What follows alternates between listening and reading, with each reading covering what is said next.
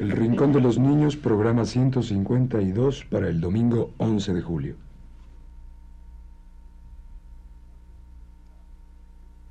Radio Universidad presenta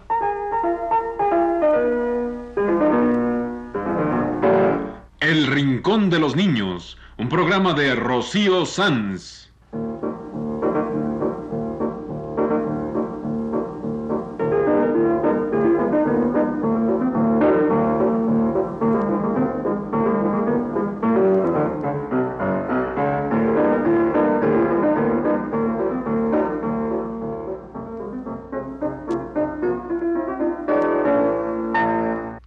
Semanas, a esta misma hora, los esperamos aquí con cuentos e historias verdaderas, con música y versos, con fábulas, noticias y leyendas para ustedes en el Rincón de los Niños.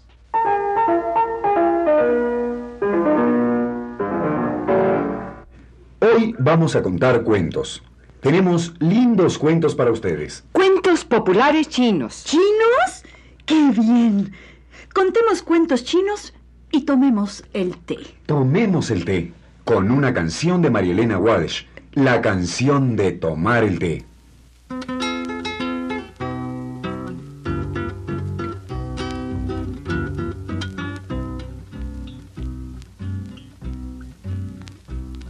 Estamos invitados a tomar el té.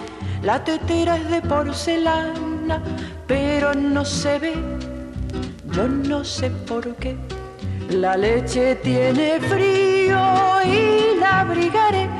Le pondré un sobre todo mío, largo hasta los pies. Yo no sé por qué. Cuidado cuando beban, se les va a caer la nariz dentro de la taza y eso no está bien. Yo no sé por qué. Detrás de una tostada se escondió la miel, la manteca muy enojada la retó en inglés. Yo no sé por qué. Mañana se lo llevan preso a un coronel por pinchar a la mermelada con un alfiler. Yo no sé por qué. Parece que el azúcar siempre negra fue y de un susto se puso blanca, tal como la ve. Yo no sé por qué. Un plato timorato se casó anteayer a su esposa la cafetera, la trata de usted. Yo no sé por qué. Los pobres coladores tienen mucha sed porque el agua se les escapa cada dos por tres. Yo no sé por qué. Ya tomamos el té con una canción de Marilena Walsh. Ahora vamos a contar cuentos. Cuentos populares chinos. El cuento de El lago de los olivos.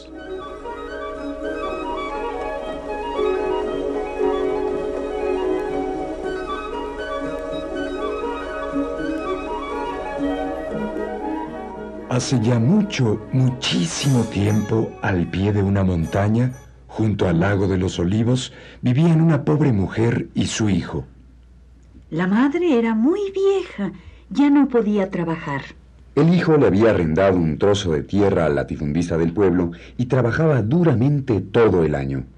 Pero apenas tenían para vivir. Un día pensó, ¿Por qué el agua del lago de los olivos, siendo agua corriente, está siempre turbia? ¿Y por qué yo, que trabajo tanto, soy tan desdichado? Mm, iré a consultar el problema al dios del oeste. Dejó lo suficiente para que su anciana madre pudiera subsistir, tomó algunas provisiones y partió a consultar al dios del oeste, que pronunciaba oráculos.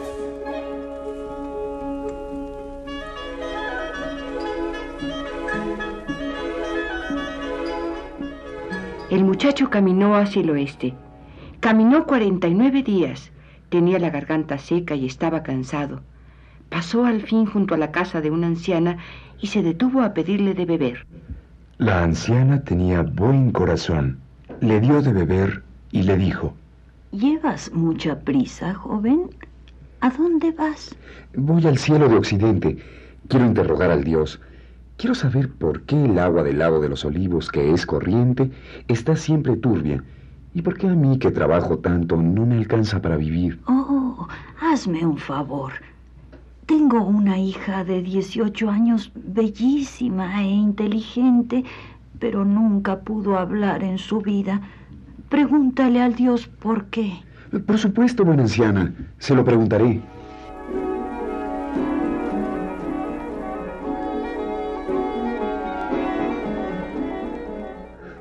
El joven siguió su camino hacia el oeste. Caminó 49 días. Estaba agotado y al pasar frente a la puerta de un anciano le pidió hospitalidad por una noche. Por supuesto, hijo mío. ¿Y a dónde te diriges? Voy al cielo de Occidente. Quiero preguntarle al Dios del Oeste por qué el agua del lago de los olivos, que siempre corre, está turbia. ¿Y, y por qué yo, que trabajo tanto, estoy en la miseria? Llegas a buena hora, hijo.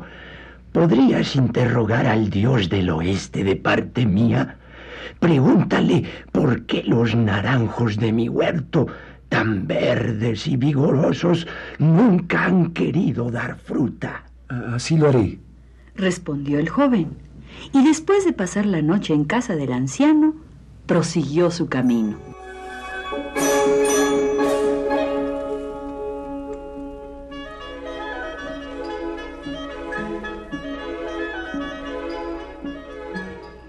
Llegó a orillas de un gran río de aguas agitadísimas. Se sentó en una piedra grande a orillas del río, meditando cómo haría para cruzarlo. En ese momento, un fuerte golpe de viento cubrió el cielo de nubarrones negros. Las aguas del río se encresparon. Después, un arco iris rasgó las nubes y sobre las aguas apareció un dragón. ¿A dónde te diriges? ¿Qué te ha traído hasta este lugar tan lejano? Eh, voy al cielo de Occidente. Quiero preguntarle al Dios del Oeste por qué las aguas del lago de los olivos, que nunca dejan de correr, están siempre turbias. ¿Y por qué yo, que trabajo tanto, soy tan pobre? Oye, yo también tengo una pregunta para el Dios. Mira, yo nunca hice mal a nadie, ni hombre ni animal. Hace ya mil años que me ejercito en ser virtuoso en este río.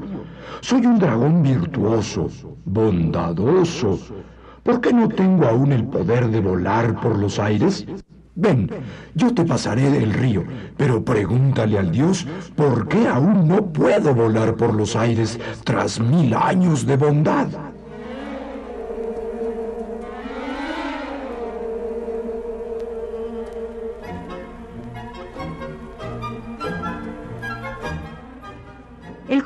El río a espaldas del dragón. Siguió hacia el occidente y tras muchos días de camino llegó a una ciudad de aspecto antiguo, muy imponente. Vio un palacio y pidió a los guardias que lo condujeran ante el dios del oeste.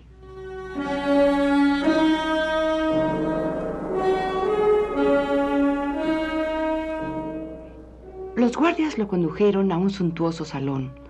En el centro estaba sentado un anciano de rostro amable, coronado con una cabellera de plata, el dios del oeste.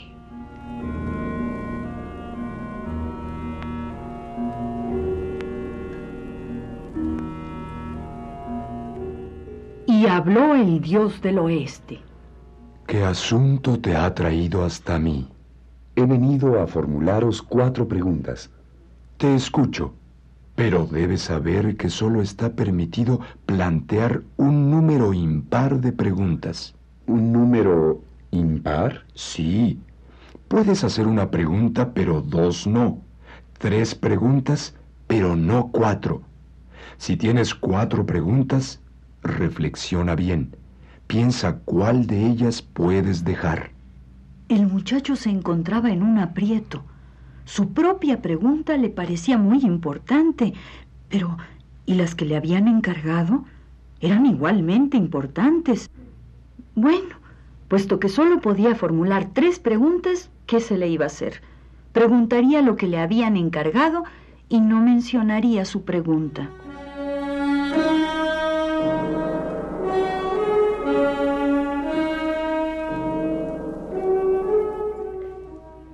Preguntó lo que le habían encargado. El dios del oeste le dio las tres respuestas y el joven, muy alegre, emprendió el camino de regreso.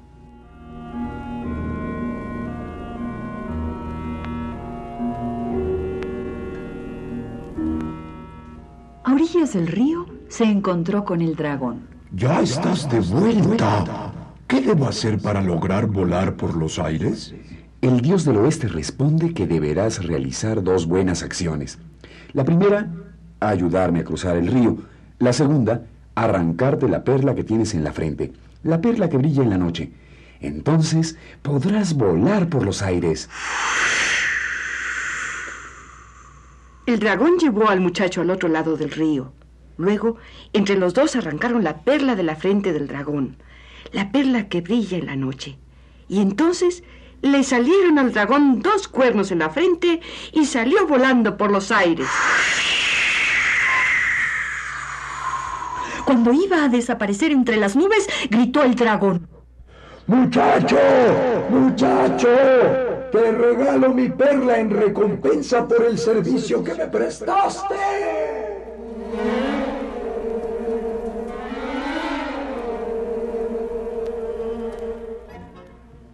Perla de mil reflejos en el bolsillo, el muchacho llegó a casa del anciano. Y el anciano le dijo, ¿Transmitiste mi pregunta al dios del oeste? ¿Por qué es que mis naranjos no dan frutos? Sí, lo hice. Y he aquí la respuesta del dios del oeste. Tenéis una cisterna en vuestro jardín, ¿verdad? Por supuesto, tengo una cisterna, un depósito de agua. Pues bien, el dios del oeste responde lo siguiente. Debajo de la cisterna hay nueve pilas llenas de oro y nueve pilas llenas de plata. Quitadlas de ahí y luego regad vuestros naranjos con el agua de la cisterna y darán fruto. El anciano llamó a su hijo y entre los dos vaciaron la cisterna. Luego el joven viajero los ayudó a cavar la tierra. Cavaron y cavaron sin encontrar nada.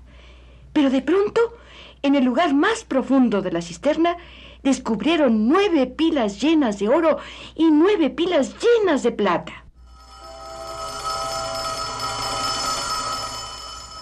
Quitadas las pilas, un agua límpida manó del fondo de la cisterna, un agua pura y cristalina. Maravillado, el anciano regó sus naranjos con esta agua pura. Y bastaba que una sola gota cayera sobre una rama para que ésta se cubriera de naranjas.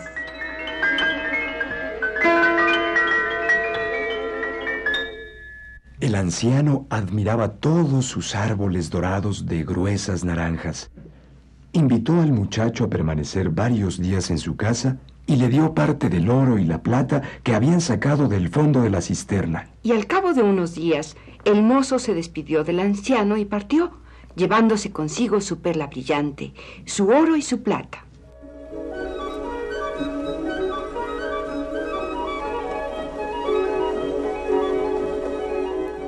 Llegó a casa de la anciana que se precipitó a su encuentro. ¿Qué te dijo? ¿Qué te dijo el dios?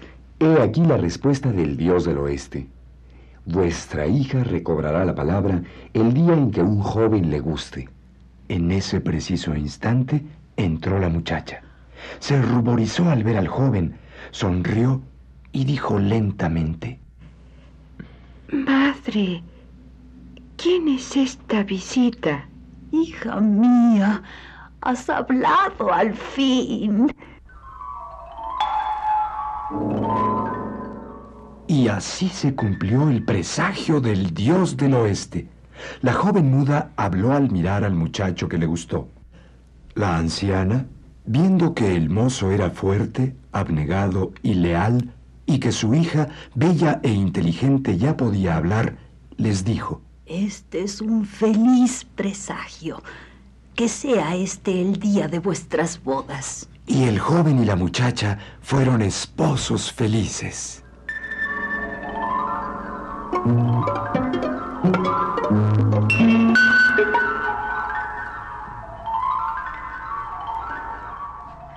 Pasado algún tiempo, el mozo partió para su pueblo. Se despidió de la anciana, llevándose la perla, el oro, la plata y a su esposa bien amada. Pero en el pueblo encontró a su madre, que de tanto llorar esperando su regreso, se había quedado ciega. El joven se sintió muy desdichado. Hubiera deseado que su madre pudiera ver a la hermosa nuera que le había traído. Hubiera querido que admirara todo el oro y la plata, pero la madre, ciega, solo podía escuchar su sonido. Y hubiera querido enseñarle la perla, la perla del dragón. Se la mostraba, pero la madre no podía verla. Entonces pensó. Qué felices seríamos si nuestra madre no estuviera ciega. Y en ese momento, la madre recobró la vista.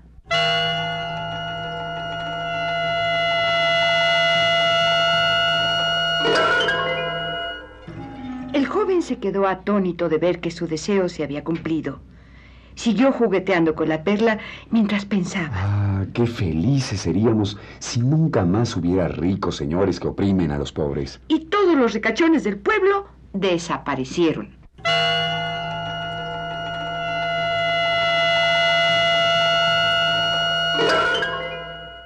El muchacho comprendió que la perla del dragón no era una joya ordinaria. Brillaba en la noche y cumplía los deseos del que la poseía. Es decir, que el agua turbia del lago de los olivos se hizo transparente y la vida de todos los pobres del país, libres al fin de su eterna miseria, fue dulce como la miel.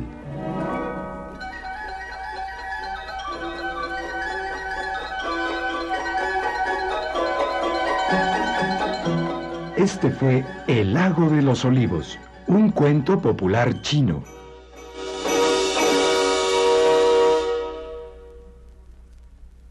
Ay, a mí me gustó mucho este cuento chino del lago de los olivos. Pero lo que más me gustó fue que el dragón fuera bueno. Ah, pero es que los dragones chinos siempre son buenos. ¿Cómo? ¿Cómo? Pues claro, mira, en China los dragones son espíritus benéficos, espíritus buenos. Es al revés de la tradición europea. Uy, en la tradición europea los dragones son malísimos, terribles. Y en la tradición china es al revés. Los dragones son espíritus buenos. Los dragones chinos son espíritus benéficos. Pues ya ven, el dragón de nuestro cuento de hoy tenía mil años de ser bueno y virtuoso, y con dos buenas acciones obtuvo el poder de volar. Por eso digo que los dragones chinos son buenos. Ah, pues con razón lo sacan en todas las fiestas chinas. En las grandes celebraciones populares, los chinos siempre sacan un dragón inmenso hecho de papel y tela con una armazón de bambú. Y este dragón lo mueve un montón de gente que lleva adentro. En todas las grandes fiestas chinas sacan estos dragones llenos de luces, de colores y de adornos. Claro, porque el dragón, siendo bueno, participa en el júbilo de las gentes y alegra así las fiestas chinas. ¡Ay, qué bonito! Me encanta esta tradición china de que los dragones sean buenos. Por eso los pintan por todas partes y los ponen en vasijas y cajas y jarrones. ¡Que vivan los buenos dragones chinos! ¡Que vivan!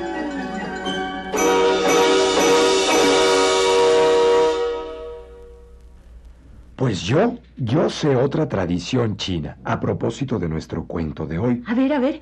¿Recuerdan que el dios del oeste le dice al muchacho que no puede hacerle un número par de preguntas, verdad? Sí. El dios del oeste le dice que puede hacer una pregunta, pero dos no. Tres preguntas sí, pero no cuatro.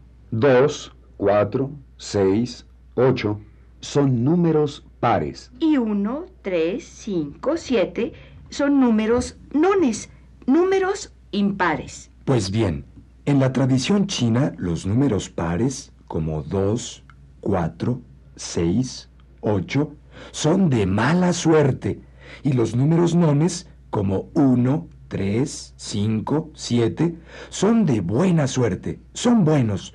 Por eso, el dios del oeste solo puede contestar un número impar de preguntas. Una pregunta o tres, o cinco, o siete, porque esos son números buenos. Pues cuántas cosas chinas aprendimos hoy. Me encanta saber tradiciones de países lejanos. Qué interesante ha de ser una cultura donde los dragones son buenos y los números pares son malos. Así es la cultura china.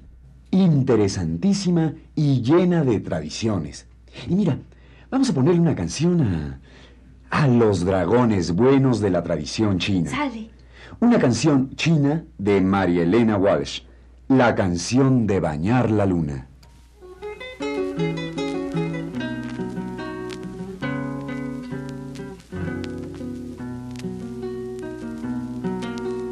Ya la luna baja en camisón a bañarse en un charquito con jabón. Ya la luna baja en tobogán, revoleando su sombrilla de azafrán. Que la pesque con una cañita de bambú se la lleva Siukiu. Ya la luna viene en palanquín a robar un crisantemo del jardín. Ya la luna viene por allí. Su kimono dice no, no, y ella sí.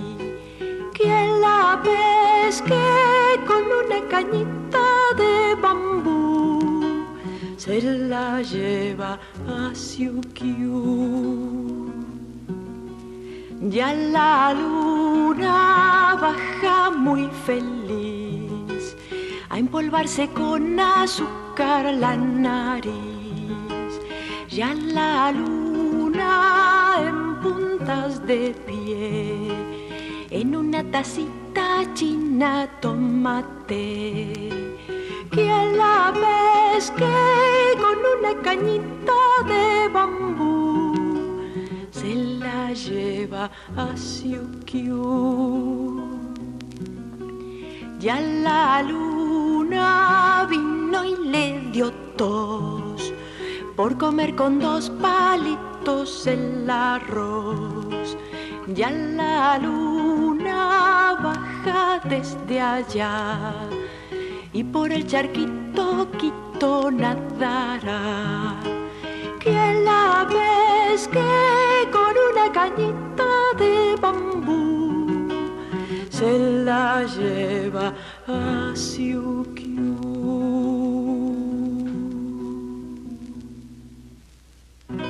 Pues hoy, hoy contamos un cuento popular chino, El lago de los olivos. Y platicamos de tradiciones chinas, tradiciones de dragones y de números. Pues terminemos con una canción china del favorito de los niños. Cri Cri, nos canta Chong Ki Fu.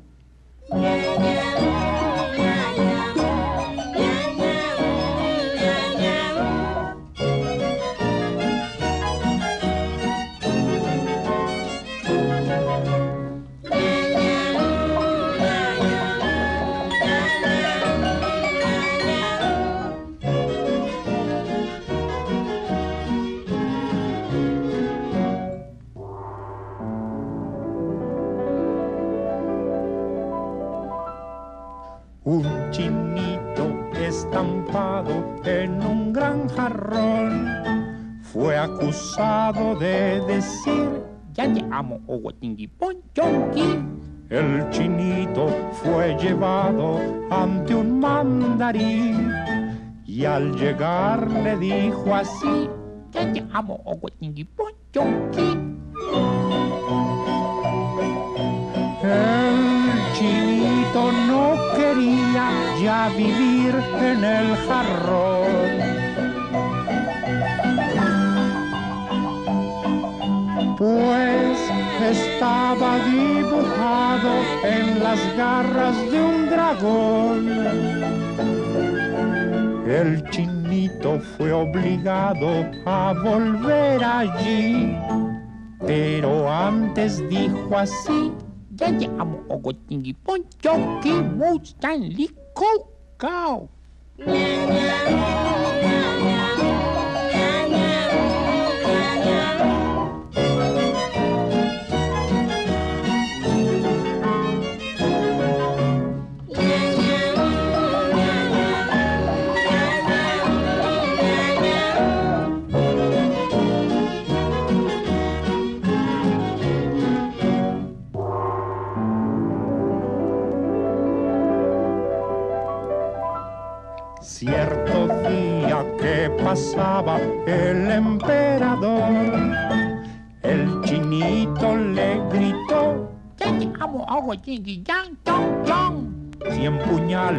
apuntaron a su corazón, pero él pidió perdón.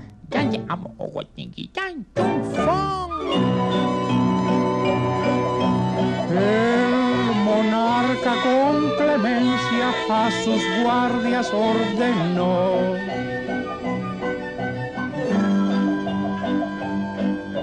Le concedo la existencia, mas no sale del jarrón. Por mil años el chinito se quedó allí y jamás volvió a decir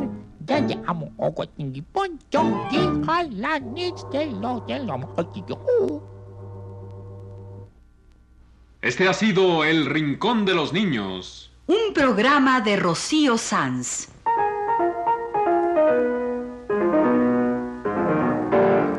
Asistente de producción, Leonardo Velázquez.